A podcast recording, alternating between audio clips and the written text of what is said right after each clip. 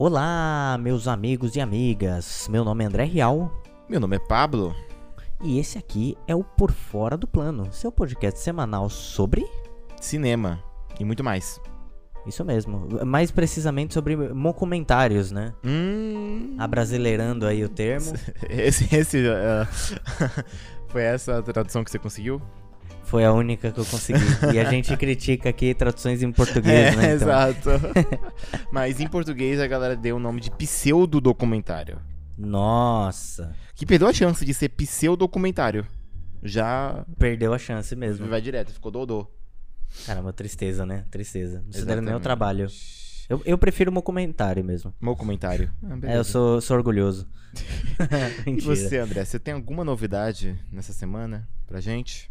Cara, tô fraco de novidades. Eu terminei de assistir o WandaVision. Eu não tinha terminado é até o último podcast. Uhum. Gostei bastante. Gostei. Inclusive, eu não sei se eu posso, mas eu posso, porque esse podcast é nosso, fazer um jabá de que eu fiz um vídeo falando sobre algumas impressões de WandaVision no meu Hum. canal no YouTube, Pablo. É verdade, André, você fez. Isso mesmo, o canal no YouTube que se chama André Real, que pode estar aqui na descrição desse podcast. Exatamente. Porque lembrando sempre, André, que tem um link aqui na descrição desse episódio, de todos os episódios no caso, que leva para o Letterboxd, uma rede social de filmes, onde colocamos todas as sugestões, as recomendações que a gente faz num episódio. Incluindo, é, no caso, como o Letterboxd é uma rede social de filmes, já deixa linkado cada filme com a data deles, com os atores. Você pode clicar e ver onde que tem esse filme, em que streamer. E também eu boto na descrição ali dos textos é, as- o, o que não é filme, né? As recomendações que a gente faz que não são filmes, como esse vídeo que você acabou de falar, Andrezinho. Vai estar é lá. coisa de louco. É quase uma curadoria. É, é verdade, é verdade. Né? Porque às vezes a gente perde, né? É, no YouTube, você que tem canal no YouTube sabe. Se você faz um videozinho, você pode botar ali na tela, né? A capa do filme, o nome do filme. Sim. E a pessoa pausa. Mas aqui que a gente fala, às vezes perde na dicção, perde na conexão, né? Exato. E às vezes fica sem. Por isso que a gente faz esse trabalhinho aí. Mas que é muito bom. Eu gosto muito de fazer essas listas. É muito bom mesmo. Eu gosto de acessá-las e falar sobre. Inclu- Até porque também o nosso formato é maior, né? A gente fala bastante sobre as coisas e acaba passando desapercebido, né? Então quando você vê a lista lá. É, ah, é verdade, eles falaram disso. Exatamente. exatamente. Mas e aí, e você? O que, que você tem de novidades aí pra gente? Cara, não tem muita novidade não, mas hoje eu assisti um filme, André. De Eita. 4 horas de duração. Meu Deus. Com presença confirmada de William Dafoe. Sério?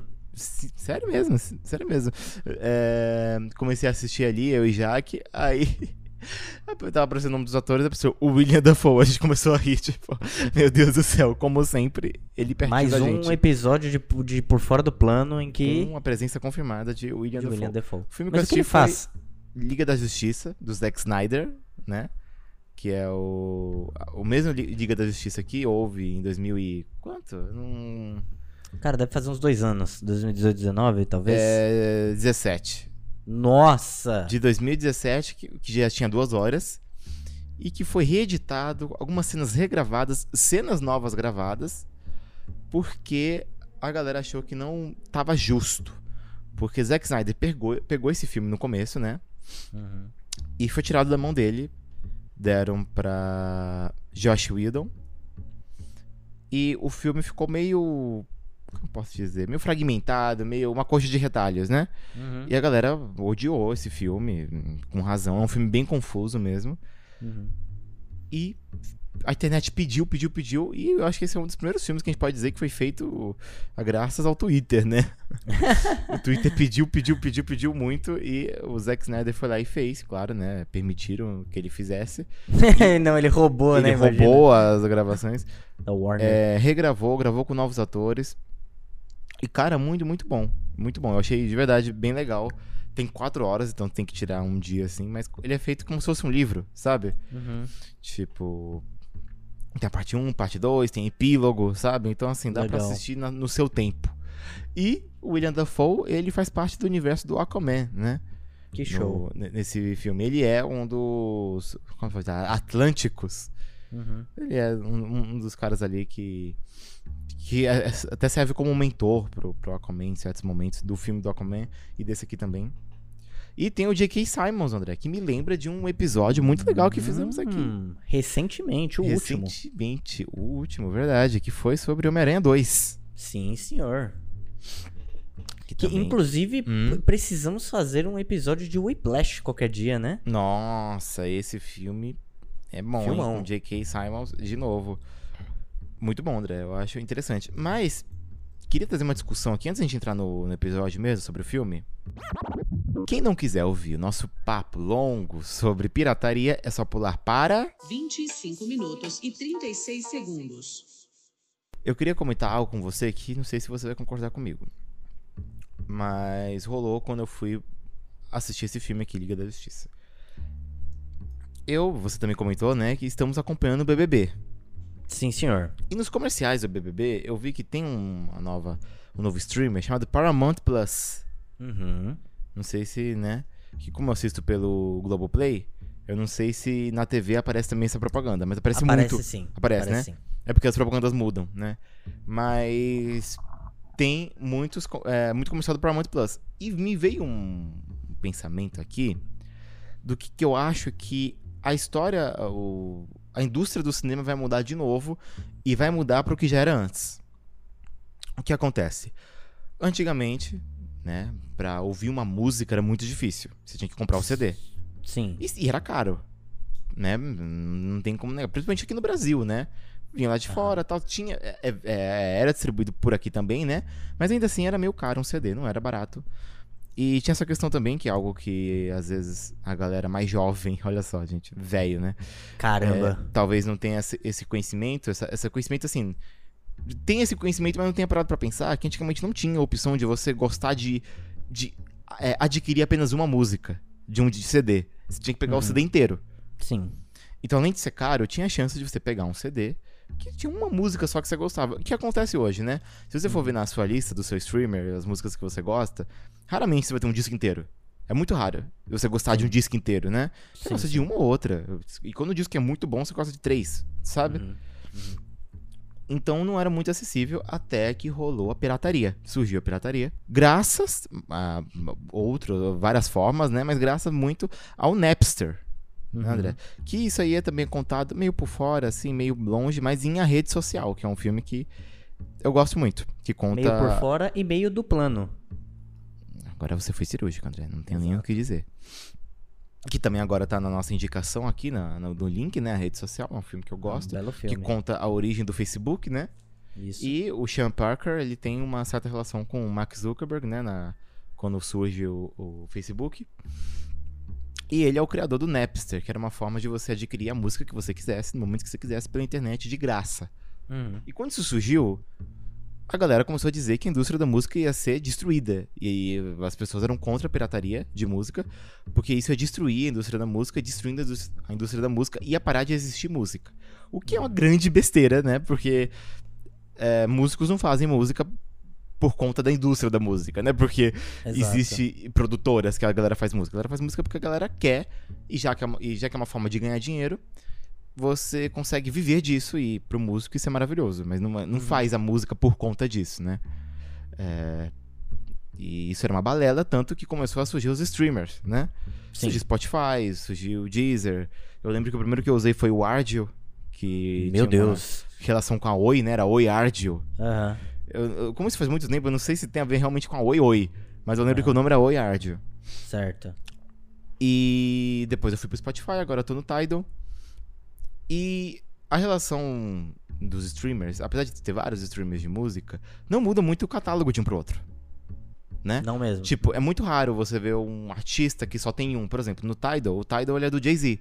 Então, tinha algumas músicas, alguns artistas, algumas obras relacionadas ao Jay-Z que só tinha no Tidal. Porque isso também era uma forma de você chamar para as pessoas para essa rede social. Uhum. Mas o catálogo não muda muito. Eu tendo Tidal e você tendo. Qual que você tem? Você tem algum? Deezer. Deezer. Eu posso indicar uma música pra você e ter no Deezer. Claramente vai ter. É mu- muito raro não ter. Sim. Só que. Essa pirataria não aconteceu só na música, aconteceu também nos filmes. Porque também é, era uma arte que precisava muito ser democratizada, né? Era muito, é muito caro assistir um filme. sim. É nossa, tipo, um DVD é caro, Blu-ray surgiu e nunca desceu o preço de um Blu-ray. Blu-ray continua sendo dia, muito se você vai caro. pegar um Blu-ray, É é 100 100 reais. reais, cara. Mano, exato. Tipo, um recém-lançado é 100 reais, né? é. Um que tá nossa, um bom recém-lançado, tempo. num- é igual que você comentou, 60 reais. Um Uhum. antigo, Blu-ray antigo. E o cinema, ele é caro, né? Antigamente o cinema ele era barato. Você conseguia pagar com uma moeda, antes que antigamente eles chamavam de Nickelodeon, né? Porque era um Uhum. nick que você Sim. pagava. Só que aí, como muita gente ia, e pessoas de várias classes, né? A classe, as classes sociais mais altas, a burguesia, achou errado. Porque eles achavam que o cinema não era uma, devia ser uma experiência para poucos. Uhum. Por isso que o cinema subiu o preço. Sim. Subindo o preço, a galera com a pirataria da música decidiu que ia piratear também filmes. E a mesma discussão veio de que ia acabar com a indústria do cinema e que era mentira, era balela, não acabou. O que aconteceu, houve uma adaptação. E o que aconteceu? Surgiram os streamers, assim como aconteceu com a música. E o que eu quero dizer aqui? Antigamente, existia um streamer. A Netflix. Sim. Aham. Não existia outra, né? Era Netflix. Uhum. E começou a surgir outras, tipo a Amazon. começou- O que é legal, porque os streams começaram a criar conteúdo, que é algo que não acontece com os streams de música, Sim. Né? Não tem música do Spotify. É, não, Até no máximo ter- eles patrocinam algum Isso. podcast pra manter exclusividade, É, né? exatamente, mas é um- uma música, um disco que é criado, até tem, tipo, tem um- aquele Spotify Records, sabe? Que é, tipo, Sessions, né? É, isso, Sessions, exato. Aham. Exato, Spotify Sessions. Mas é tão de boas perto de, né? Tipo assim, perto da grandiosidade que são as, as criações Netflix, as criações Amazon. Sim, sim. Porque tem gente, ninguém vai é, ter Spotify só pra ouvir uma música. Mas ter Netflix pra assistir um, um filme adolescente que eles gostam muito de fazer. Ou assistir. É, como é o nome? Daquele de adolescentes? É, Stranger Things Aham. assistir Stranger Things? Sim, eu vejo muitas pessoas fazendo isso. Sim. E por que, que se vê essa discussão? Porque eu vi no, no Twitter pessoas perguntando se valia a pena é, ter a HBO pra assistir esse Liga da Justiça, porque ele é exclusivo, Uhum. né? Do- dos streamers da HBO. Sim. A questão é, André, que eu acho que a pirataria vai se fortalecer novamente, e isso é uma questão de tempo, exatamente por conta de que tem HBO Max, HBO Go, Paramount Plus, Netflix, Disney Plus. Só agora, falando por cima, eu já nomeei cinco. Sim. Ter os cinco seria o quê? Uns 100 reais? Mais, eu acho. Só, só Disney Plus já é uns, uns 30 e tantos reais hoje em dia, 40 até. Exatamente, ia ser muito mais. Exato. Não, e tem Amazon Prime, Uhum. Hulu, tem, tem uma infinidade de outros né, serviços. Exatamente, tipo, Hum. a NBC vai ter tem um próprio streaming, que é a Peacock. Uhum. Que aí vai ter, tipo, sei lá, é... The Office, sabe? Sim. Tipo, olha quão específico tá ficando. Tá muito específico. Quando surgiu o Paramount Plus, eu olhei pra Jaque e falei, meu Deus, tá muito específico. Aham. Tá, porque é igual que você comentou, tipo, Paramount faz filmes, então óbvio que ele vai tirar os filmes deles de outros streamers, igual aconteceu com, Disney, com a Disney, né? Uhum. A Disney prometeu isso por anos. Falou, ó, assi- assistem aí os filmes da Vingadores na Netflix, porque vai sair, porque vai- a gente vai ter o nosso próprio. Exato. Mas eu não acho que vá segurar tantas pessoas, André. Eu não acho que ter que o Disney Plus ter, por exemplo, que você comentou aí, o WandaVision, é o suficiente pra você ter o, o- Disney Plus, entendeu? Porque é, é caro. Sim. É caro você ter três streams. O Luigi, aliás, grandíssimo Luigi, Uhum. que eu, eu tô muito fã do Luigi ultimamente, meu Deus. Ele é muito bom. Eu assisto todo dia os, os streams deles. Nos dias de. Nos dias de semana, né? Nem sei se Sim. ele faz de sábado e domingo, mas dia de semana eu sempre assisto, que é a hora que eu vou sair do trabalho. Aham. Então já abrindo com o Luigi. Muito bom. E ele comenta que ele faz rodízio de streamer. Tipo, ele é, pega um mês de um, aí no próximo mês pega outro, pega outro. Mas pensa, isso é muito. É um esforço que você tem É que ter. complicadíssimo, sim. Apesar de ser uma vez por mês, é um esforço, sabe? Uhum. Então, a minha teoria, André, é que a pirataria vai voltar muito forte. Eu acho que já tá voltando, inclusive. É, eu no acho. momento que a gente tá tendo essa conversa. Porque re- realmente é, é muito complicado, cara. Da- daqui a um tempo, realmente, pensa-se na Netflix, que imagino que seja o serviço mais popular por todo mundo, pelo É, eu menos que mim é. É o que eu Uhum. não penso em cancelar nunca. É, Uhum. Não ter nada da, da Paramount, não ter nada HBO, não ter nada Disney, não ter nada Warner, não ter nada Fox, supondo que Warner e Fox também façam seus próprios streams. Fica muito difícil e muito fragmentado você consumir qualquer tipo de coisa, né? Exatamente, eu acho muito, muito, muito complicado. Tipo, ninguém vai pegar Netflix pra ter só os originais Netflix, sabe? Sim. Tipo, Sim. é muito complicado isso. Eu acho que é isso. E eu, eu também não consigo, não sei imaginar também uma solução pra isso. Porque eu acho que da forma com que era, sei lá, tinha o Netflix, que era o maior e, e provavelmente o único, há um tempo Uhum. atrás, assim, o único popular. Em que os, as distribuidoras deixavam as obras com o Netflix a troco de, de dinheiro, né? É. Eu não sei o que é mais interessante para as distribuidoras. Eu acho que elas só vão perceber se isso é um erro ou um acerto daqui a um tempo, Pra ver É. como ficou a receita depois que eles lançaram o- os serviços. Tipo, Paramount Plus, cara, de verdade, eu não É como? sei. Não imagino alguém pegar Ninguém isso. fala, nossa, vamos assinar Paramount Plus. A Disney, ela tá com muito apelo por conta do da Marvel, né? Então, É, Exato. Tem lançaram muita séries. série que vai sair. Os filmes também, Pensa. quando forem saindo, provavelmente vão Uhum. chega muito rápido no Disney Plus. É, acho que acho que o filme da, da Viúva Negra, não sei se vai sair no cinema ou se vai sair direto no, no Disney Plus. Mas enfim, é, essas coisas da Marvel tem muito apelo. Tem o, o- a Netflix com seus originais. A Amazon ainda tenta, mas no geral acho as coisas da Amazon um pouco fracas, assim, salvo algumas alguns exemplos como o, o Som do Silêncio, que a gente já fez podcast Uhum, aqui, né? Exato. muito bom. Mas realmente, cara, eu Uhum. Não, não vejo uma demora até ter alguma mudança nisso, porque ou vai ser um tiro no pé, ou isso vai dar muito certo, mas eu não vejo dando certo, assim como você falou, concordo É. 100% contigo. Eu acho que eles estão contando com o fato de que o público amoleceu. Antigamente todo mundo sabia piratear. Todo mundo. Sim. Hoje não é. Hoje, não sei se você tem essa impressão que eu tenho, que quando eu- um dia desse eu comentei num grupo do WhatsApp, falei, gente, assistam tal filme. E a pessoa falou, não, é impossível assistir esse filme. Sim. Eu achei que era por causa de algum gatilho, né? Eu Ah. falei, por que é impossível você assistir esse filme? Porque não tem um tal streamer. Tipo, a galera não lembra mais que existe. Ó, lembrando que não estamos endossando a pirataria.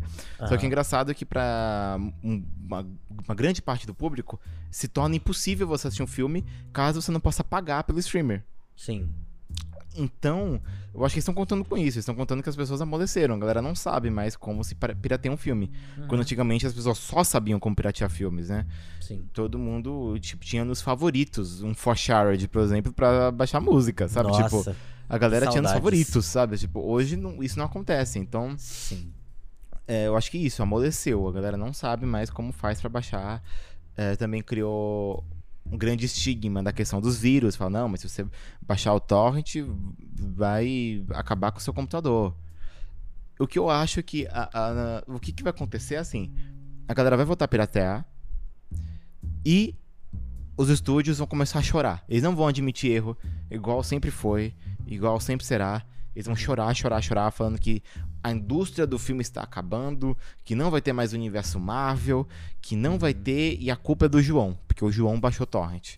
Sim. Por causa dele. A indústria trilionária tá perdendo dinheiro e vai, não vai poder comprar pão na padaria, sabe? Sim, sim, É sim. balela, sabe? E primeiro vão chorar. Aí depois eles vão arrumar um jeito. Sei lá, um de pacote. tudo, provavelmente. É, exato. É, porque, cara, eu entendo que as empresas sempre querem o.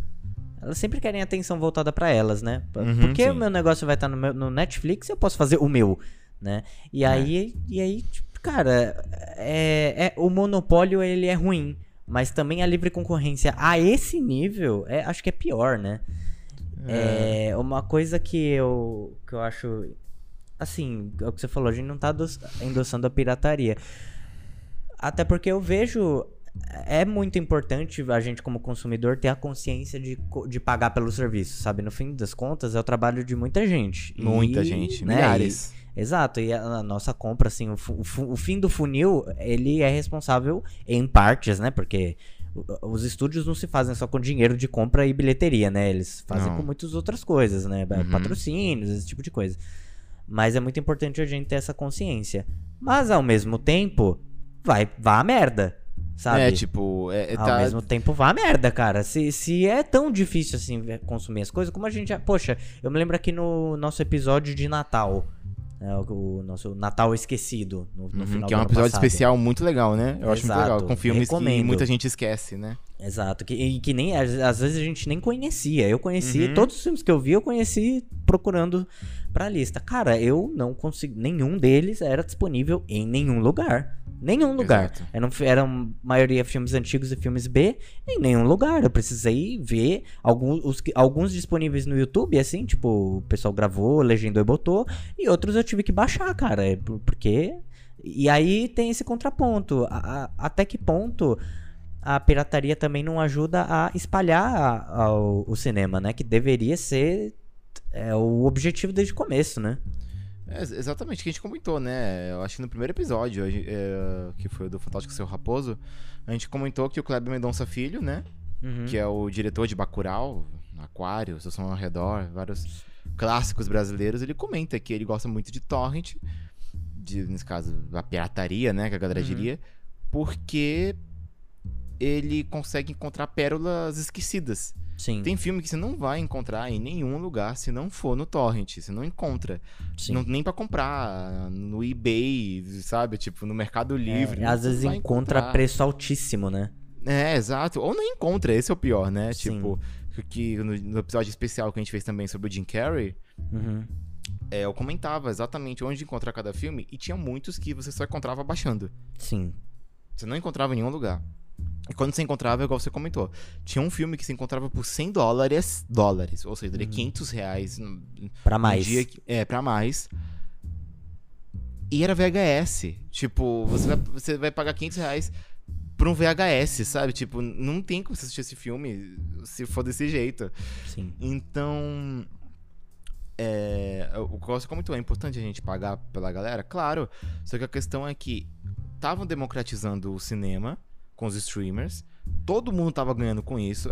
o, todo mundo tava pagando pra assistir filme Exato. em casa. Algo Exato. impensável. Quando a pirataria surgiu, era impensável você sugerir da pessoa, em vez de baixar, ela Pagar por pagar pra assistir mensalmente. Pagar Sim. um plano. Isso era absurdo. A gente Sim. Uhum. que cresceu na época do nascimento da pirataria, a gente sabe que isso é absurdo de existir. E hoje é algo super comum. Você não- pensa duas vezes antes de assinar um Netflix. isso. Exato. A questão é que estão perdendo essa democratização com a arma que criou a democratização. Então isso eu acho Exato. sujo. Eu acho isso sujo. Sim. Sabe, tipo, aquilo que trouxe a salvação pra todo mundo, pra quem queria consumir e pra quem estava sendo consumido, tá se tornando como uma arma afi- é, valorizar apenas quem cria. Exato.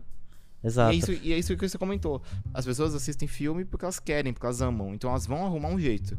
E a galera que desaprendeu a piratear vai reaprender. Não é tão difícil. Ah, sim. Então. Uma coisa que eu acho que você falou que muita gente desaprendeu a piratear, eu vejo muito também com a com a popularização de smartphones, sabe? Tem muita gente Uhum. que eu vou conversar hoje em dia, assim, principalmente em âmbito, de trabalho ou pessoas que eu Uhum. conheço, assim, que elas ah, você tem computador em casa? Sério? Caramba. Aí eu, tipo, meu Deus, pra mim é uma coisa super comum, porque minha vida inteira foi ser, ter computador. Exato. E eu vejo como. Eu não sei, né? Às vezes é a minha impressão, mas eu me viro melhor com essas coisas, assim, de, de torrent, esse tipo de coisa, no computador. É, é realmente mais É. fácil, né? É. Então. É um pouco disso. E outra coisa que é, é o que você falou de ser sujo, que eu vejo como um tiro no pé, é que é. Além da, de dar essa possibilidade de todo mundo pagar um preço honesto pra ver várias coisas, como foi a Netflix no começo, é, ela dá abertura também pra você assistir onde você quiser, né? Então, às vezes a pessoa não tem uma Smart TV, ela pode ver no, no computador. Se ela não tem um computador, ela pode ver no notebook. Se ela não tem um notebook, ela pode ver no celular Galaxy Y tosqueira dela. Porque eles têm uma versão, é, tipo, pra cada modelo, mesmo ele sendo de entrada. Então, vai muito de- da democratização mesmo. Você pode ver em qualquer lugar, e isso é muito foda. Mas o que eles estão fazendo agora é realmente. Por isso eu vejo como um tiro no pé, porque eles estão indo contra a logística do streamer, pra mim. É, exatamente, é. É, agora que você comentou isso, realmente isso é também um ponto positivo pra eles. Tipo, é Uhum. algo que eles vão usar. A galera não usa mais computador, isso é muito um fato. Tipo, Uhum. as pessoas pararam mesmo, a galera usa pra trabalho. Ninguém usa mais Sim. pra lazer, computador é muito difícil. Sim. Só quem é gamer, né? Exato. Que usa, é que, que eu consigo pensar agora. Mas Uhum. é muito difícil mesmo. Sim. Cara, mexer no Windows tá sendo uma coisa super é, incomum hoje em dia. Tem muita gente que não sabe usar o Windows. E isso pra mim é uma coisa que eu nasci sabendo, sabe? A gente nasceu É. sabendo com o computador muito cedo. Então é muito doido. É muito doido isso, é verdade. Muito doido. É, é tá sendo um, um tiro no pé mesmo. É. Mas Então, vamos ver se vocês vão perceber. Então, esse foi nosso podcast sobre.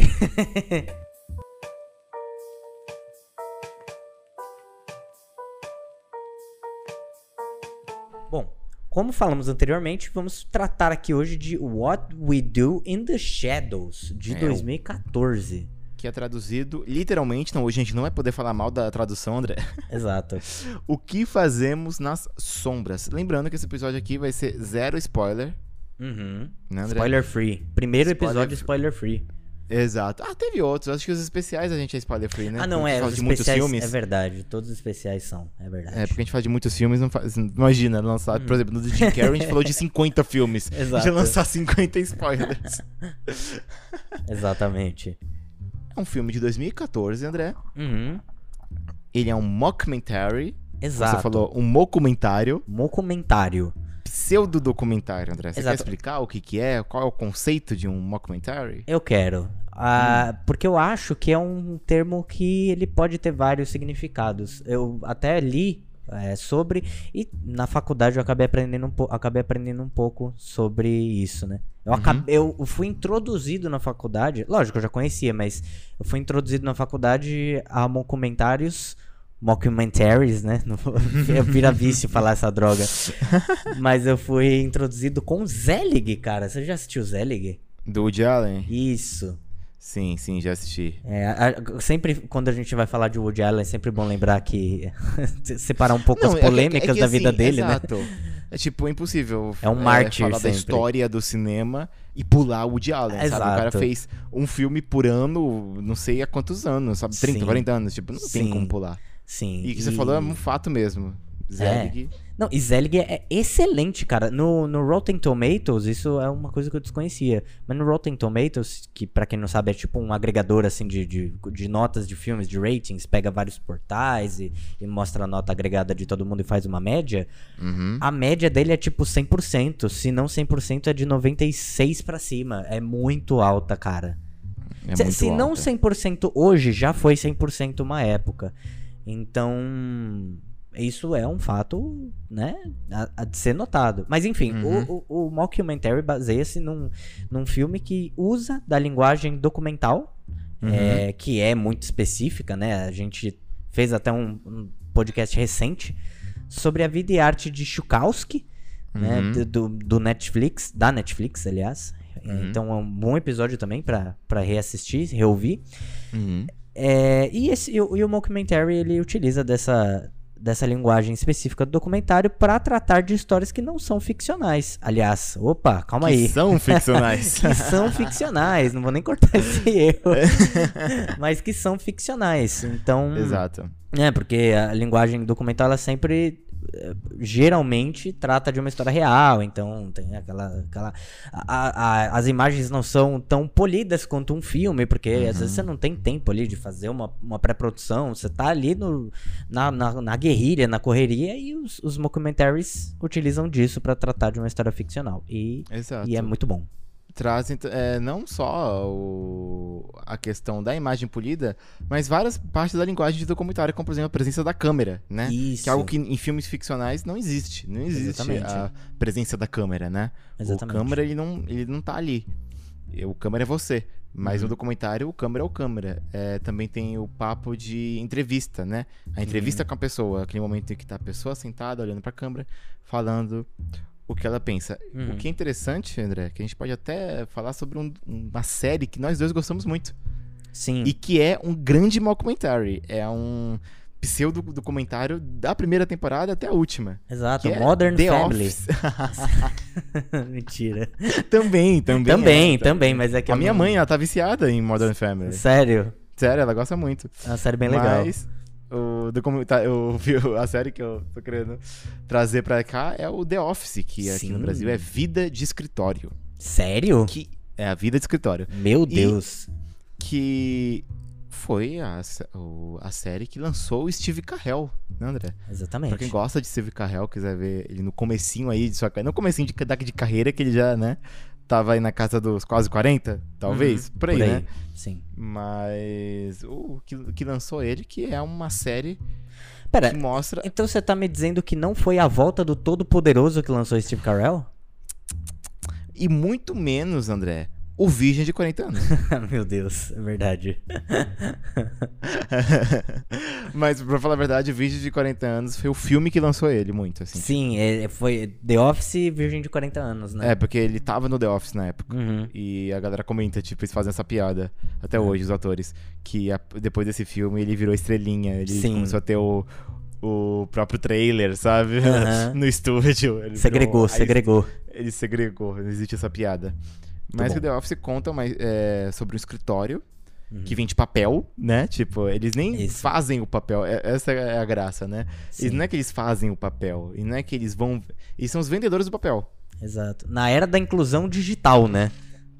Exatamente. Então o que acontece? É um escritório que nada acontece. Fadado Hum, à falência. É fadado ao tédio. E Exato. essa é a graça do, do pseudo-documentário, né? Uhum. Porque é- eu acho, na minha opinião, essa é a série de humor, a melhor série de humor que tem. Concordo. E é exatamente engraçado por isso, né? Tem todas essas linguagens que a gente conversou agora, tem a presença da câmera, tem as entrevistas com os personagens. Então, André, eu queria mandar uma mensagem pra caso tenha algum produtor de conteúdo. Assim, a gente é um produtor de conteúdo, né? Isso. Mas um produtor de conteúdo de audiovisual ficção que esteja ouvindo a gente, Uhum. que agora que eu tô lendo um livro chamado So- Sobre a História do Estilo Cinematográfico, Uhum. que conta a história do, do, do estilo mesmo. Então ele conta a história sobre como que o cinema se tornou o que ele é hoje. Sabe, o estilo no sentido do por que a edição é desse jeito, por que, que a montagem é desse jeito. Então ele vai traçando essa história. E eu fui vendo que vários filmes famosos na história do cinema, eles surgem exatamente porque eles trouxeram um novo estilo pro cinema. Uhum. Então tem um filme que é um grande filme, por exemplo, Cidadão Kane. Certo. Cidadão Kane é um grande filme. Se você for assistir hoje sem o contexto, você vai achar um filme bom, mas só um filme bom. Uhum. Quando você entende que antes dele o cinema era diferente, na questão de como contar uma história, é, que pra quem assistiu Cidadão Kane, a história vai e volta várias vezes, né? É, uma pessoa conta a história e aí vê a, a mesma história contada pela visão daquela pessoa. E a história vai e volta e tem todos os enquadramentos diferentes, tem um enquadramento que tem uma pessoa numa sala de espelhos, como eles gravaram isso. Sim. E isso pra época não existia antes. Então, todo filme grandioso que surge no cinema, ele surge no cinema porque ele trouxe uma nova abordagem pro cinema. O que eu acho que tá faltando, André, e eu acho que nós dois podemos dizer um- assim, que provavelmente tá faltando mesmo, porque a gente cos- costuma consumir muitos filmes, é uma linguagem de roteiro que seja realista. Como assim? Então, me incomoda muito assistir filmes. É, assistir filmes não, assistir novela. Eu não gosto de assistir novela. Certo. Porque eu acho que a linguagem da novela, quando. de diálogo, na questão de diálogo, ela. Agora eu tô falando linguagem mesmo, linguagem falada. Ela é muito travada, ela é muito teatral. O Eu que, acho a novela- O que você quer dizer com isso, Pablo? Eu não acredito. Maldita Carminha! Sabe? Tipo, fala de um jeito que não acontece. E, Sim. e eu sei que eu- é- essa é uma opinião impopular. Eu, eu tenho noção disso. Porque é- é o a novela é muito consumida. Uhum. Só que a novela não parece. Você não conhece ninguém que fale daquele jeito. Sim. Eu é nem tô mesmo. falando só de novela de época, sabe? Novela de época, na minha opinião, fica até melhor porque é tão longe da nossa realidade, aquela linguagem, Uhum. que ok. E eu acho que isso falta. E esse filme, o que fazemos no escuro, consegue fazer. Nas sombras, isso, o que fazemos nas sombras. É porque pode do in the shadow, né? Podia ser. É o que fazemos nas sombras. é, ele consegue trazer exatamente por ser um pseudo-comentário, Uhum. que é a linguagem realista. Esse filme, o que fazemos na sombra, ele é roteirizado e improvisado, Sim. Não é? Pra quem não está por dentro da história desse, desse filme, basicamente o Taika Waititi, Waititi Que me lembra um- muito o Ted Mosby. Inclusive de How I Met Your Mother, cara. Muito, meu ele Deus lembra, do céu. né? Muito. Ele lembra. E, no caso, também o Jimmy Fallon, né? Que, já que o Ted Sim, Mosby e o Jimmy Fallon são É a mesma pessoa. Eles são. O Taika Waititi, que tá no filme, e o Jamin Clement, que Uhum. também tá no filme, eles escreveram um roteiro de cin- 150 páginas pra esse Uhum. filme e não mostrou pra ninguém. Uhum. E pediu pra galera improvisar. Sim. Então, o roteiro... Inclusive, esse filme tem, tipo, uma porrada de horas de gravação. Ele tem, tipo, 125 horas de gravação. Exatamente. E o filme tem menos de muitas 90 horas. minutos. Então, meu Deus. Exatamente. E, na minha opinião, é, na minha visão, isso foi criado exatamente para alcançar essa linguagem que eu sinto tanta falta no cinema. E eu acho que num pseudo-documentário é uma forma de você expressar bem essa linguagem, só que dá pra ser expressada em ficção também, sabe, André? Sim. É, Eu não gosto de assistir um filme e ver frases de efeito. Porque na vida real não é assim. Sim. Sabe? Algo que me incomoda muito, por exemplo. E agora eu vou citar filme de herói, mas é porque é dirigido pelo mesmo diretor desse filme que estamos comentando hoje. O problema é o problema com Thor Ragnarok, que também é dirigido pelo Taika Waititi, Uhum. né? E é um filme com muita frase de efeito, sabe? Muita frase engraçadinha. As pessoas param a cena, tá uma cena super tensa. Aí para.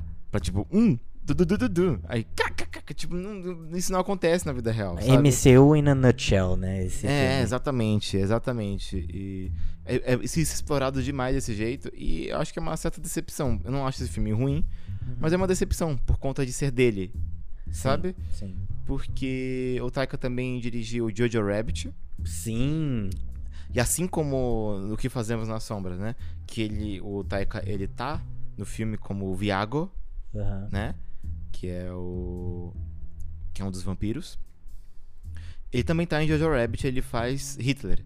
Uhum. Mas não qualquer Hitler, ele faz o Hitler imaginário que é da cabeça da criança. Não assistiu Jojo Rabbit, conta como que era a infância na Alemanha nazista. E a gente acompanha uma criança que tem como amigo imaginário Hitler. Uhum. Que é algo que não é tão difícil de imaginar, né? Numa época em que a galera ama, adora Hitler. Uhum. E a criança tem a falta de uma figura paterna, ele tem Hitler como uma figura paterna, né? Sim. Então ele tem Hitler como um amigo imaginário, e o amigo imaginário é o Taika. E em Jojo Rabbit eu acho que ele consegue explorar essa linguagem mais fluida, melhor, Uhum. sabe? Tipo, a- o humor ele acontece naturalmente, entendeu? Sim. Não sim. é uma cena que foi criada, é igual o humor da vida real, que às vezes acontece algo e a gente ri, Sim, sim. e é uma risada simples. Tanto que muita gente odeia Jojo Rabbit por conta dessa linguagem. Uhum. Eles falam que a gente não tem que ter clemência com nazista. Sim. Que eu concordo plenamente, ninguém tem que ter clemência com nazista. Uhum. Só que ao mesmo tempo é importante a gente ver que pros nazistas, a Alemanha nazista era uma outra Alemanha. Sabe? Tipo, sim, sim, é, a gente viu várias, vários filmes que só tem, em questão da Alemanha nazista, só tem dois tipos de filmes. Os filmes que foram feitos na Alemanha nazista, que Uhum. obviamente tratavam a Alemanha como um lugar maravilhoso que não estava acontecendo nada de errado. Uhum. E tem o pós, é, pós, quando o nazismo caiu, os filmes que contam o que aconteceu lá, mas pela visão dos judeus. Uhum. O que tá super certo, o que, que cria obras maravilhosas. Tem o, o Menino do Pijama Listrado, Sim, maravilhoso. é maravilhoso. Tem o Pianista, que esse é um filme mega triste, mas lindo, lindo. Uhum.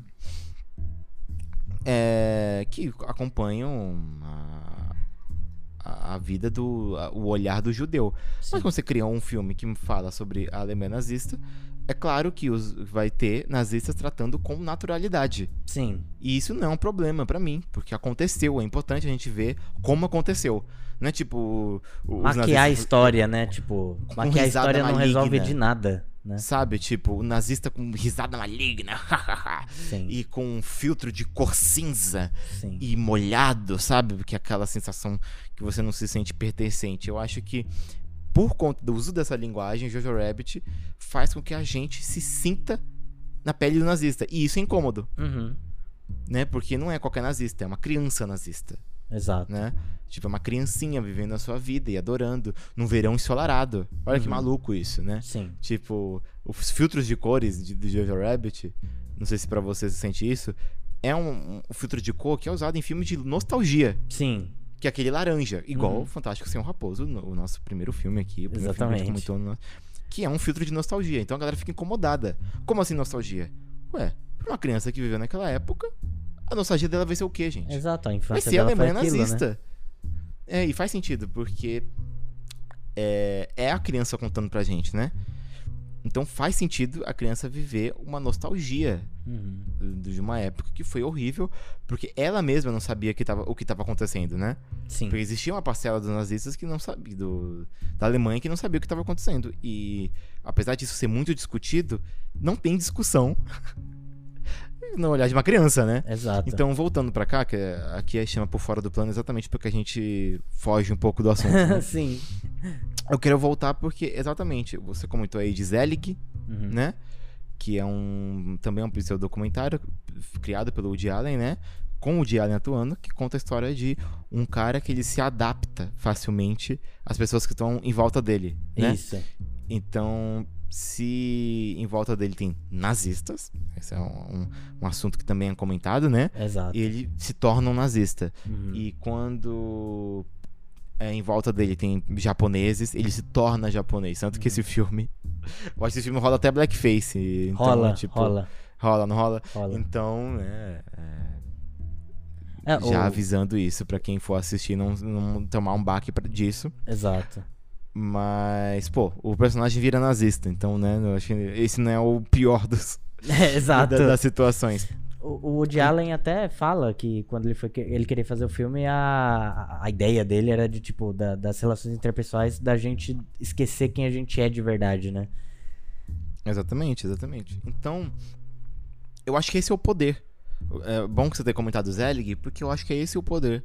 De quando você traz uma linguagem é, real, realista. Sim. Esse filme, ele tem uma linguagem tão, tão realista, e eu acho que isso também é muito por conta da, da improvisação, que tem um dos personagens, né? Que ele é. Ele vendia roupa, né? Ele Uhum. vendia tecidos há, há muitos anos atrás, séculos Sim. atrás. E ele foi vender um, desses tecidos pra, num casarão, né? É. Esse casarão tinha um vampiro, e esse vampiro transformou ele no vampiro. Exato. E ele continua, tipo, o passatempo dele é tricotar. Uhum. E é engraçado que isso não é nenhum momento comentado que é por conta disso. Você Uhum. que junta o A mais B. Uhum. Mas é muito legal que tem uma hora que ele vai falar sobre um personagem e ele fala: É, esse personagem foi morto, é, destruíram a cara dele como, é, como retalhos. Sim, é verdade. Eu, eu acho isso muito, muito.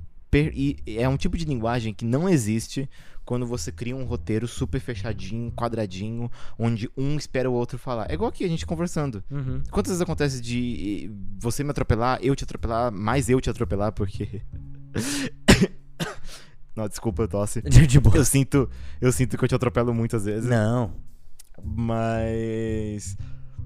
Acontece muito, porque isso aqui é a vida real. Sim. E, aliás, um filme que é, a gente não, a gente comentou no, no primeiro episódio, porque tem o mesmo roteirista de Fantástico Senhor Raposo, Hum. que o Fantástico Senhor Raposo é feito pelo é, é, escrito e dirigido pelo Wes Anderson, mas é escrito também pelo Noah Baumbach. E o Noah Baumbach tem um filme chamado Os Meyerowicz. Ah, sim. Do Adam Sandler. Já foi até mencionado aqui, né? Exatamente, é, exatamente, no primeiro episódio. Sim, sim. E a gente citou ele exatamente porque ele tem uma linguagem realista, Uhum. né? Uhum. É, Que é essa linguagem. Como se trata de uma família, é um atropelando o outro, aí o filho chega no pai e mostra uma coisa que ele fez e o pai ignora. Não acontece. É é porque o pai tá com a cabeça em outro assunto. Que é o que acontece normalmente, né? Sim. Então, esse filme, o Noah Baumbach, ele é muito bom nisso também, de criar uma linguagem realista. E eu sinto muita falta disso no cinema. Eu acho que o, o que faz eu me sentir menos no universo de um filme é o excesso de uma linguagem quadrada. Uhum. Esse disclaimer que eu queria dar. Eu queria que, se tiver um criador de conteúdo audiovisual, um roteirista, né, principalmente roteirista, mas diretor, diretora, roteirista, é, ouvindo a gente, eu queria fazer esse apelo. Eu queria que houvessem mais é, conteúdos que tenham uma linguagem real, sabe? Uhum, uhum. Que não seja quadrado, que não seja. Porque eu sei que um filme não é feito pra ser um documentário. Mas, por exemplo, o filme que eu comentei aqui e que vai estar na, na descrição, lá no link da descrição, que é Os Meyerowitz, Família Não Se Escolhe, Uhum. é... não é um documentário. E não tenta ser um documentário. Não tem nada de linguagem de documentário nele. Sim. E ele é realista. Sim. Então eu acho que é isso que falta no cinema, sabe? Acho que o- talvez um dos próximos passos que a gente possa dar em questão de como contar uma história seja isso. Muito bom, muito bom. Eu concordo plenamente. E falando, André, em outros pseudo-documentários, a gente pode lembrar também que tem alguns pseudo-documentários, como por exemplo os do Sacha Baron Cohen, Sim, muito bons. que aí é mais misturados, né? Sim. Tipo, ele é. É, é pseudo-documentário, mas também é documentário. Exato.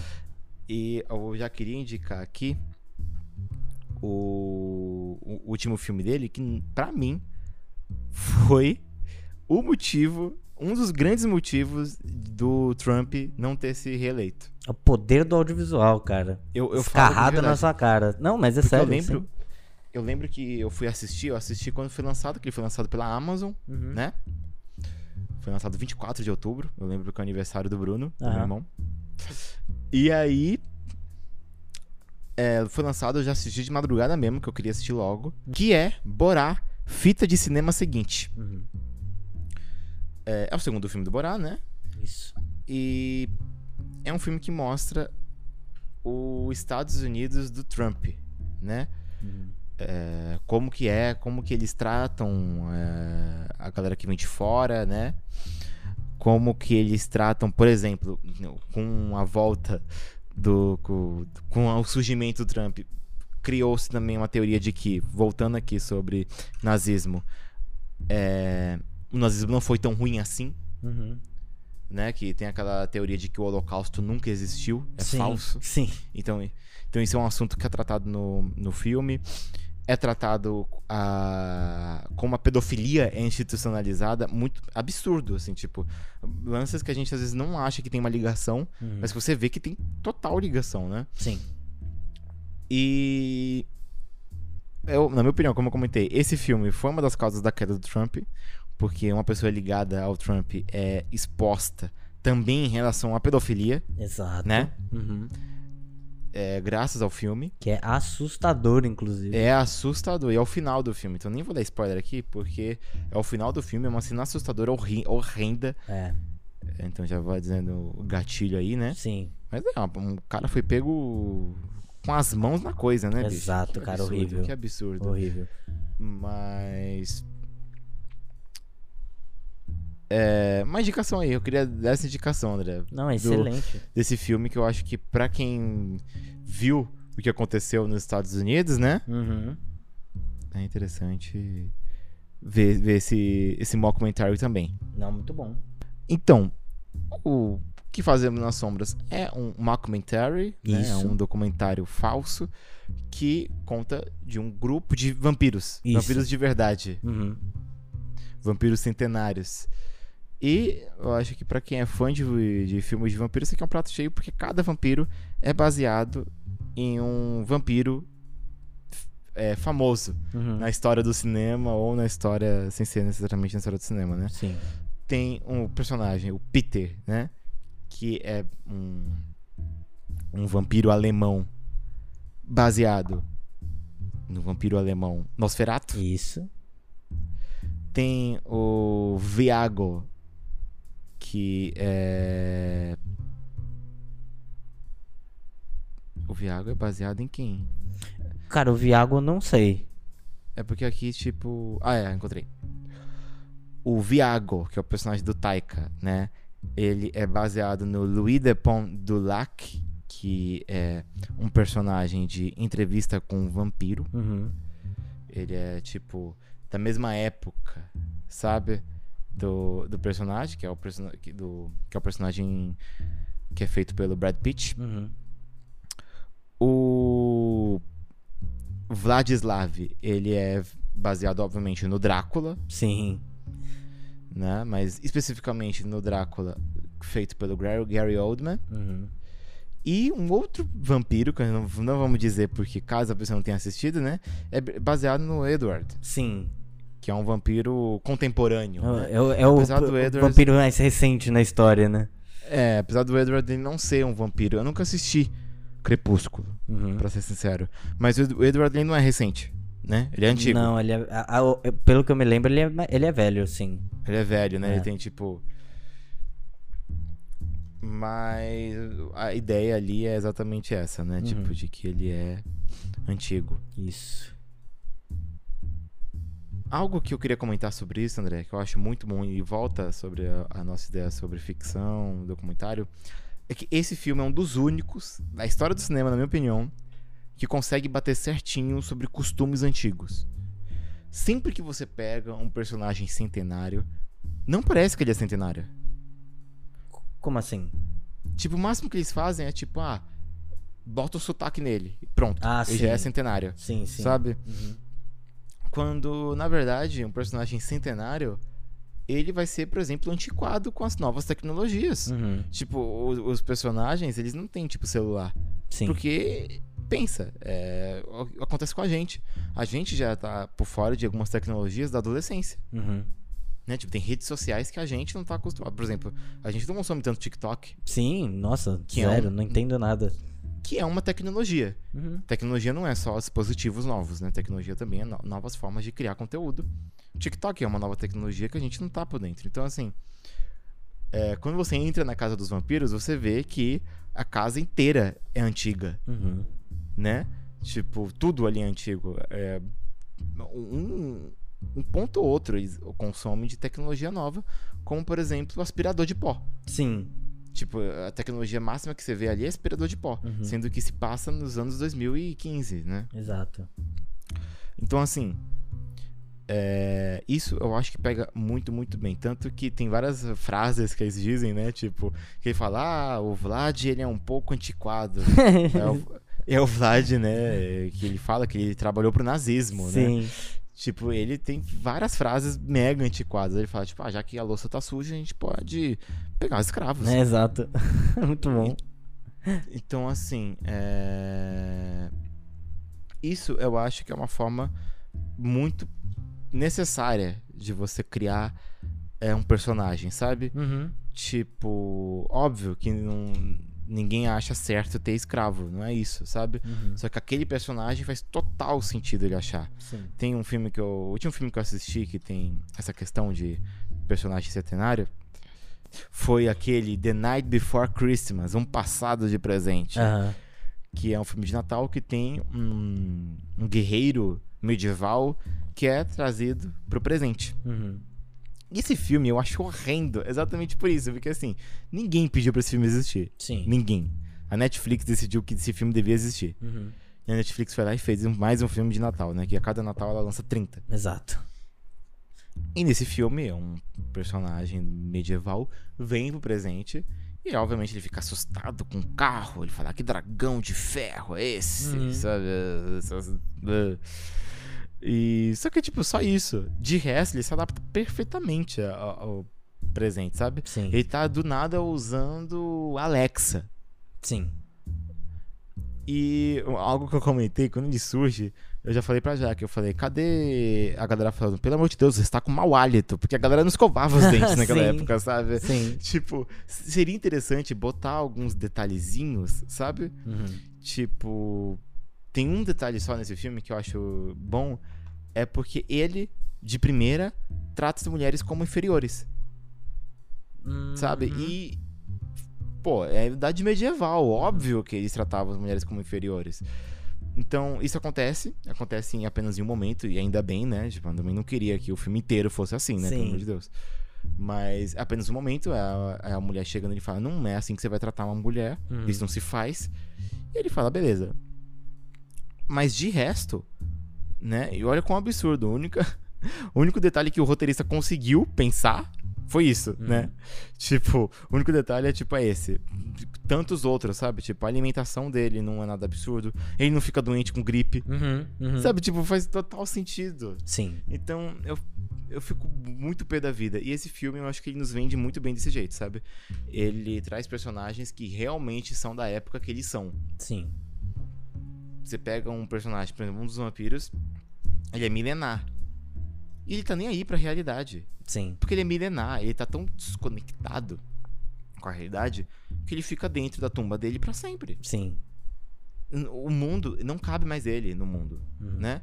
Tanto que a fisionomia dele é outra. Sim, A bizarro. fisionomia dele já não combina mais com a nossa. Porque, tipo, ele é tão distante da nossa realidade. Sim. Então. É, ele não tá mais interessado no mundo.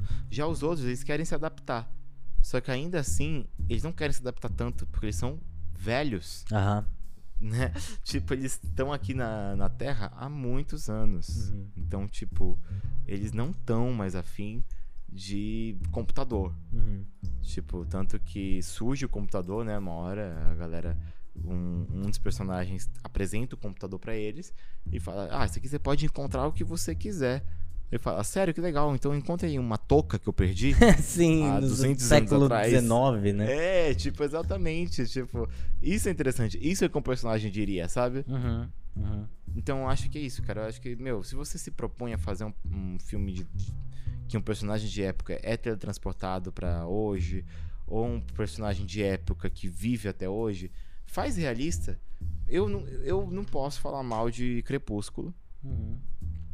Só que, porque eu nunca assisti, mas olhando de fora, eu fico pensando, por que um cara de 100 anos finge que tem 17? Sim.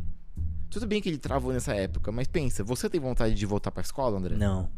Você tem, 20, você tem 23 anos e não tem vontade de voltar pra escola. Exato. Imagina um cara de 100 anos. Tem- eles explicam isso? Por que, que ele, com 100 anos de idade, frequenta o ensino médio? Né? Não que eu me lembre. Tipo, que chato, sabe? Tipo, Uhum. imagina. E o pior é que a gente conhece, né, André? Pessoas que simplesmente não saem da escola, Sim, né? Tipo, travaram no tempo.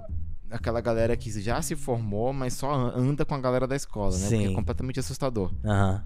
Eu acho completamente nojento, porque não é apenas uma escolha, né? Uhum. Essa galera continua se relacionando com essas pessoas. Exato. E relacionando amorosamente, Sim. sabe? Com uma galera que tem 10 anos de idade de diferença. Sim. Mas. Saindo desse assunto, né? É, O Eduardo Cullen seria essa pessoa? Eu acho que sim, sabe? Eu acho que Provável. é essa galera que, que vive à base de energético e cigarro e só anda com a galera jovem. Porque, Sim. pelo amor de Deus, Sim. não bate, pra mim não bate, sabe? Sim. Então, eu acho que nessa questão eles são muito bons. Eu acho que todo vampiro tem um pouco disso, né? Tem um filme que é aquele Eternos Amantes. Não conheço. Amantes Eternos, no caso, ao Hum. contrário. Amantes Eternos, que é com Tom Hiddleston e a Hum. Tilda Swinton. Uhum. Ambos. Ambos. é, do universo Marvel.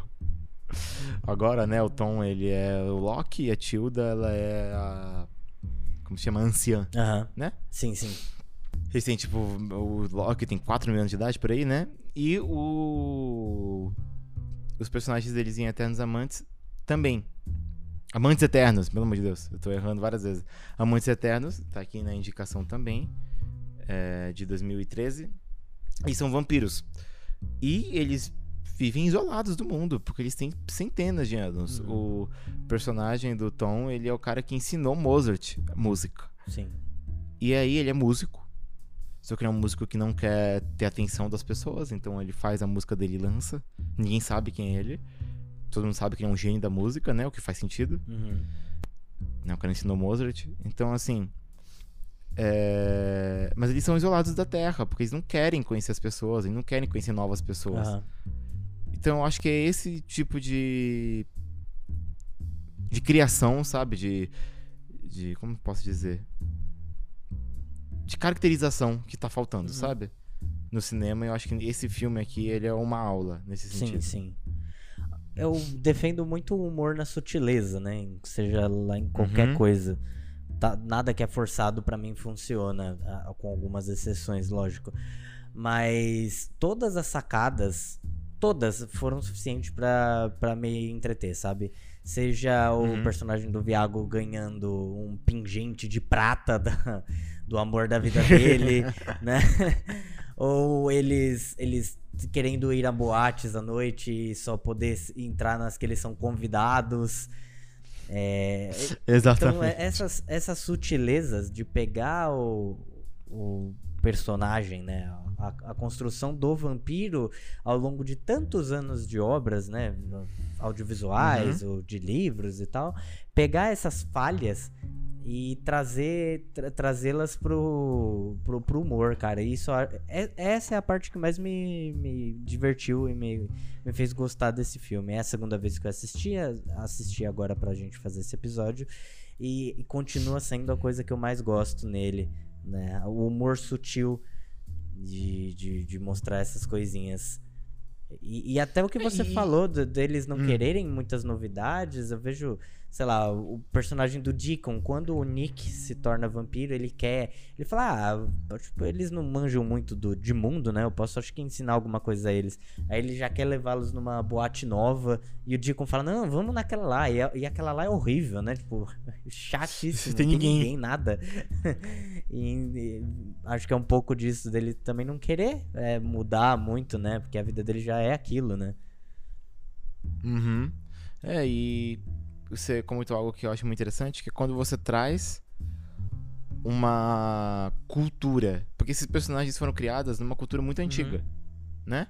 Então, tipo, o Drácula, ele é baseado no Vlad, o, Empalador. Uhum. Que foi na época meio que medieval, né? Eu não sei se medieval, mas... Deixa eu ver aqui. Ah, em 1400. Ele nasceu em 1400. É, medieval mesmo. Então, assim, é- então é antigão, lá atrás, né? E aí eu acho muito interessante quando eles trazem. Isso acontece muito com personagens imortais, mas pode acontecer com outros personagens. Trazer essa cultura que é medieval, só que no futuro. Por exemplo, um filme que eu acho muito bom, que faz isso muito bem, e mas eu acho que eu sinto que não é tão citado por conta disso, é aquele Dois Irmãos, Uma Jornada Fantástica. Que em inglês acho que é um Onward, que é o filme Ah, excelente. da Pixar de- do ano passado. Que ele foi lançado na última semana antes da quarentena. E trata sobre isso, né? Trata sobre uma época, é, a cultura do fantástico medieval, né? Que é a mesma cultura que deu origem a, por exemplo, Senhor dos Anéis, né? Que é uma época que se passa no medieval, mas é um medieval que existem dragões, existem orcs, Sim, sim. né? Só Medieval que eles falam, fantástico. tá bom. É um medieval fantástico. Se o medieval se atualizou e veio pro tempo de hoje, não faz sentido o medieval fantástico permanecer o mesmo por séculos. Então, os, os dois irmãos, uma jornada fantástica, brinca com isso, né? É tipo um mundo onde existe computador, existe carro, existe internet, mas existe dragões, existem orcs. E esse filme, o que a gente tá comentando hoje, o, o que fazemos nas sombras, ele brinca também com isso, mas com personagens é, imortais, que é diferente, mas tem toda essa cultura, né? Tem os vampiros, tem os zumbis, tem os Lobisomens. lobisomens. E é toda uma relação diferente, né? Os lobisomens, por exemplo, eles têm toda uma relação de vamos ser homens melhores. Vamos, não vamos matar pessoas. Não vamos xingar, vamos controlar a nossa raiva. Eles viram meio que um grupo coach, Aham. né? Aqueles, aquelas mentorias. Que o macho alfa, ele é o mentor, ele é o coach. Então, isso é legal, sabe? Eu acho que não é só você pega um celular e bota na mão do vampiro e cria o aplicativo Ai Vampiro, sabe? Pelo amor de Uhum. Deus, dá pra ser melhor. Esse filme consegue, sabe? Tipo, os vampiros, eles não são uma galera igual antigamente poderosos, porque eles não são mais lords, eles são caras ali, sabe? Os me- eles não são mestres de multidões, eles são mestres de uma galera ali que gosta de É, tem- é, isso é até abordado, né? Com o personagem Uhum. do Vladislav, que ele era poderoso, ele hipnotizava muita gente, ele se transformava em animais. E aí, no momento, no, no, em um dos momentos ele vai se transformar num gato, né? E ele se transforma num gato com a cara, a cabeça dele humana. É que ele fala que, tipo, ele não consegue mais acertar o rosto. Exato. É muito bom, cara. E é- é tipo- porque com a idade você fica caduco. Exato. Acontece, sabe? Tipo, com a idade você começa. A gente já, já começa a esquecer algo, já começa a não ser tão bom como era antes, Uhum. né? Alguém com mil anos, com certeza, sabe? Sim, com certeza. Com certeza. E a gente falou até em, em Lobisomem. Interessante dizer que existe uma sequência que não sei se tá sendo feita, não sei se tá em stand-by, mas tá aí. Lançaram que, ah, que, que lançaram rumores que iam ter uma sequência chamada We Are Wolves. Isso. Não, André? Que é sobre o grupo de. Lobisomens. Obrigado, eu ia falar tubarões. Caramba, isso seria. eu não sei como isso veio na minha cabeça seria tubarões, mas. É o grupo de lobisomens. O que você acha, André? Você fica ansioso por ter gostado desse filme demais? Você fica ansioso por Não, acho que não. Não sei. É, a, a gente sempre fala de sequências, né? Sequências geralmente não são tão boas e, cara, é aquele negócio. Esse filme demorou tanto tempo pra ser feito, ele foi feito de uma forma tão singular, né? Com a questão do roteiro, como você mesmo já disse, a, a tempo de filmagem, com tanto improviso pra montar um negócio pequeno. Então eu não, não fico ansioso, mas assim, se sair, eu vou ver. Mas Se sair, abraçou. é, sai abraçou, mas assim, sem grandes expectativas. Que eu- Exato, porque É. não. É Hum. que não, que é- expectativa demais é sempre um problema. Não importa. É. Se você tá com expectativa demais sobre alguma coisa, assim, sobre um filme que você quer muito, provavelmente você vai se decepcionar. Né? Então, é, É, isso. Eu, eu- tem que ser menos exige- exigente. Exato, com certeza zero expectativas, mas vou ver se sair. E você? E, cara, eu veria. Eu, eu tenho uma teoria que assim, que a galera fala, ah, não pode fazer sequência que vai estragar. Eu não acho que um filme consiga estragar Não, outro, também. sabe? Tanto que tem muitos filmes que a gente comentou aqui várias vezes, né, em vários outros momentos, que a sequência é melhor do que o primeiro. E é tão melhor, às vezes, que a galera esquece do primeiro. Por exemplo, o Ace Aventura. A gente comentou no. no- Ace Ventura. Ace Ventura. Eu, nossa, eu tenho uma mania. Eu falo Ace Aventura sempre. O Ace Ventura, ele. A, a todo, qualquer cena que você for lembrar de cena engraçada, cena que você gosta, tirando a cena dele entregando, fazendo a entrega e destruindo a Uhum. entrega, tirando essa cena, qualquer cena que você lembrar vai ser do 2. Sim. Então, tem filme que ele é- vira um clássico por conta do segundo. Então, eu não acho que um filme estrague. Eu acho que isso é um exagero, Sim. sabe? Mas esse, eu diria que não seria tão bom quanto o outro, sabe? Exato. E eu assistiria com 30 pés atrás. Sim, é, exatamente. Sabe? Eu não acho que seria. Porque eu não acho eles personagens tão legais. É, então, essa é a questão, né? Tipo, eles, eles são só uns coach. A gente comentou. Não, então, mas é- eu acho até, cara, eu- de verdade, por mais que eu goste de todos os personagens, eu acho que eles funcionam muito bem nesse conjunto, sabe? Eu acho que foi tudo muito bem calculado pra dar super certo. Ele tira o melhor de cada um. Né? É tanto que Uhum, eles tiveram sim. muita opção pra o que eles botaram no- botariam no filme, né? E botaram justamente o que eles botaram. E realmente, tipo, aí vai. Por exemplo, eu acho que sozinhos eles não, funciona, não funcionariam só. Acho que não seria só apontar uma câmera e vamos lá, vamos seguir esses personagens. E ainda trazendo esse núcleo dos lobisomens, que são super desinteressantes. Eu pff, acho que, né? É. O brilho tá no- nos vampiros nesse filme, né? Não tem jeito. Exato, porque, porque tem essa graça, né? O vampiro, ele é mais fácil de se esconder no meio da... O vampiro, ele- o lobisomem, quando ele não é lobisomem, ele é só um cara. Exato, exato. O que eu pensei aqui é que eles podiam brincar com isso também, que com certeza eles se basearam no, nesses grupos de mentoria, né? Porque, tipo, tem um cara que grite, solte o. Tem até aquele vídeo Nossa, famoso, né, no Brasil, sim. do de grite, solte a sua masculinidade. É, é meio que esse tipo de grupo. Acho que se eles brincassem com isso, seria interessante, Uhum. sabe?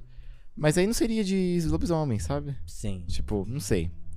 Não sei como eles fariam sim, isso. sim. É, mas torcer pra que saia, né?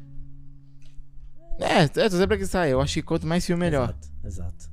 Eu não acho que um filme não deva ser feito, porque ah, eu acho que vai ficar ruim. Não, deixa, mano. Exato, exatamente. E, André, esse filme, é, tem uma trivia no MDB que diz que quando ele foi lançado, né? Ele foi lançado em 2014. Mas em 2015 ele foi o filme mais pirateado Sério? do ano. Sério, ele foi o filme mais pirateado Meu que Deus. teve. Porque eu acho que ele tem uma textura, não sei se você concorda, uma textura de parece que é uma cultura escondida, sabe? Parece que é algo que você encontra, você não vai encontrar numa locadora. Você vai encontrar numa locadora diferenciada, Sim. né? Ele tem essa Ele não tem textura. cara de filme comercial, achado. né? De nenhuma forma. Não. Ah. Exato. E eu acho que meio que se tornou, né? Ele não Sim. é. Tipo, não é um filme tão Não, conhecido. Não, mesmo. Tanto que quando as pessoas assistem, eles ficam, nossa, que maravilhoso, nunca vi falar nesse filme. É um filme que realmente. E tem nomes famosos, esse é Sim, engraçado, sim. né? O Taika tá super em, Em evidência. em evidência. E, tipo, pouca gente sabe sobre Sim. ele, sobre esse filme. Então, assim. é, eu acho que por conta disso, sabe? Eu achei assim como. Por exemplo, Rebobine, é, Rebobine, por favor. Uhum. Muito bom. Sabe? Eu acho que eles, eles não têm essa, essa mesma Sim. textura de que é um filme que não é comercial. Sim, Tipo, ele é um filme que você só vai encontrar sim. pirateando. Exato. Então eu acho que. Eu diria que é por isso. Não sei. Eu acho que eu diria que tem a ver, Por isso sabe? que ele não está em nenhum serviço de streaming atualmente. Cara, é, e eu assisti ele na Netflix. Você assistiu na Netflix? Assisti na Netflix. Foi muito sem querer. Eu, eu às vezes, quando não tinha nada pra fazer, eu abria a Netflix, ia descendo, descendo, descendo, ia vendo tudo que me mostrasse na Netflix. E aí eu botava na lista, que tem aquela opção, né? Minha lista. Ia fazendo isso e depois ia assistindo. Eu encontrei esse, o que fazemos. Eu olhei, eu achei. Falei, nossa, que interessante, né? Vi a capa. Falei, nossa, que interessante, né? E quando eu assisti, eu fiquei assim, indignado, que eu, eu queria indicar pra todo mundo.